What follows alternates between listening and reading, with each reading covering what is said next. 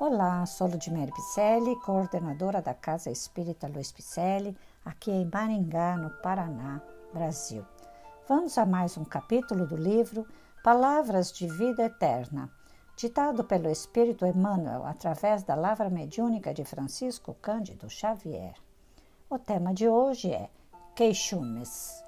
Em Tiago temos a seguinte passagem: Irmãos, não vos queixeis uns dos outros, para que não sejais reprovados.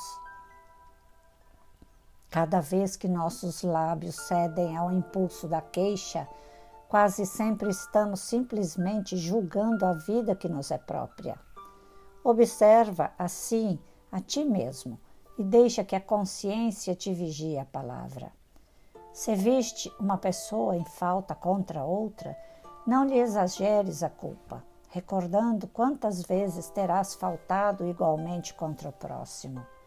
E assim como agradeceste a quantos te desculparam os senões da conduta, confiando em que te melhorarias com o tempo, ampara também o irmão caído em erro, através de teu otimismo fraternal, para que se levante e te bendiga.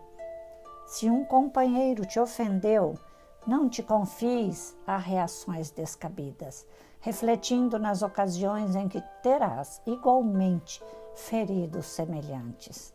E assim como te rejubilaste diante de todos os que te esqueceram os golpes, na certeza de que saberias reconsiderar a própria atitude, auxilia também o amigo que se fez instrumento de tua dor através do ouvido de todo mal a fim de que ele se restaure e te abençoe a grandeza de espírito.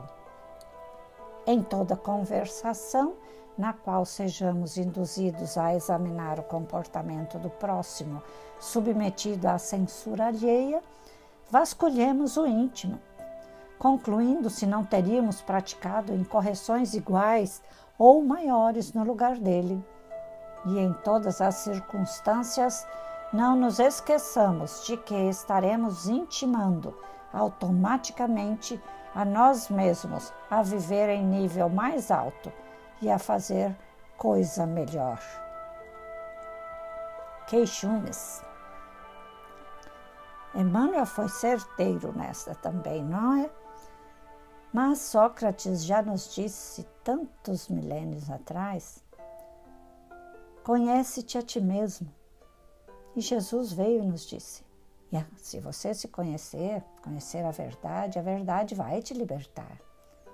E aí veio o Espiritismo, Rede Vivo, trazendo leituras deste rumo, vamos dizer assim, para a nossa vida, né?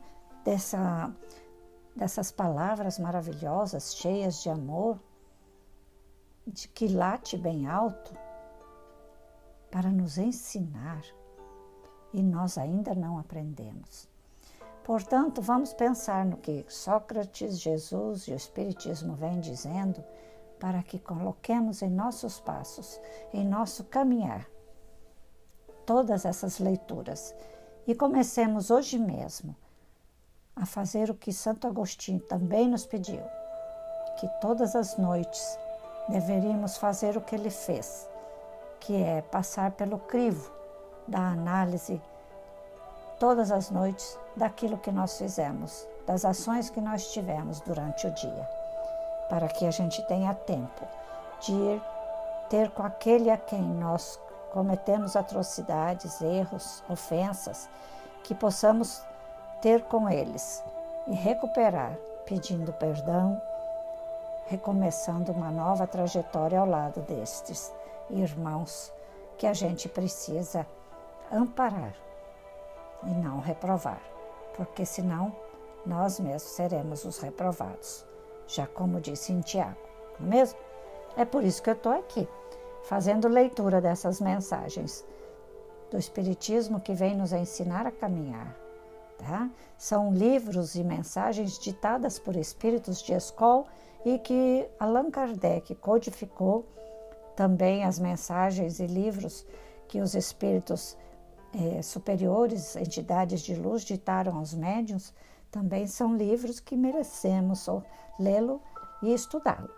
São ícones da doutrina esses médiums, como Allan Kardec foi um, Chico Xavier, hoje mais recentemente Divaldo, né, e tantos outros maravilhosos seres que vêm nos ensinar.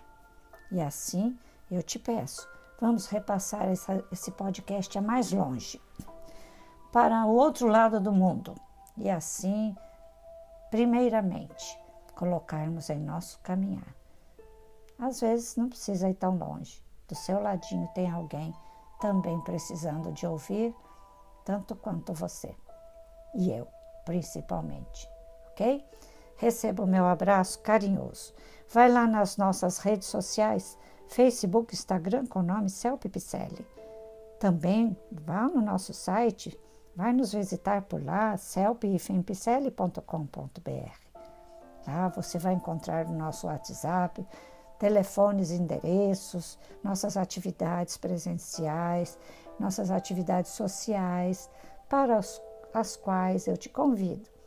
Vem ter conosco, vem ser nosso amigo caminheiro, quem sabe até um colaborador da nossa doutrina aqui em Maringá. Receba então, mais uma vez, esse abraço com carinho e muita paz. Que assim seja.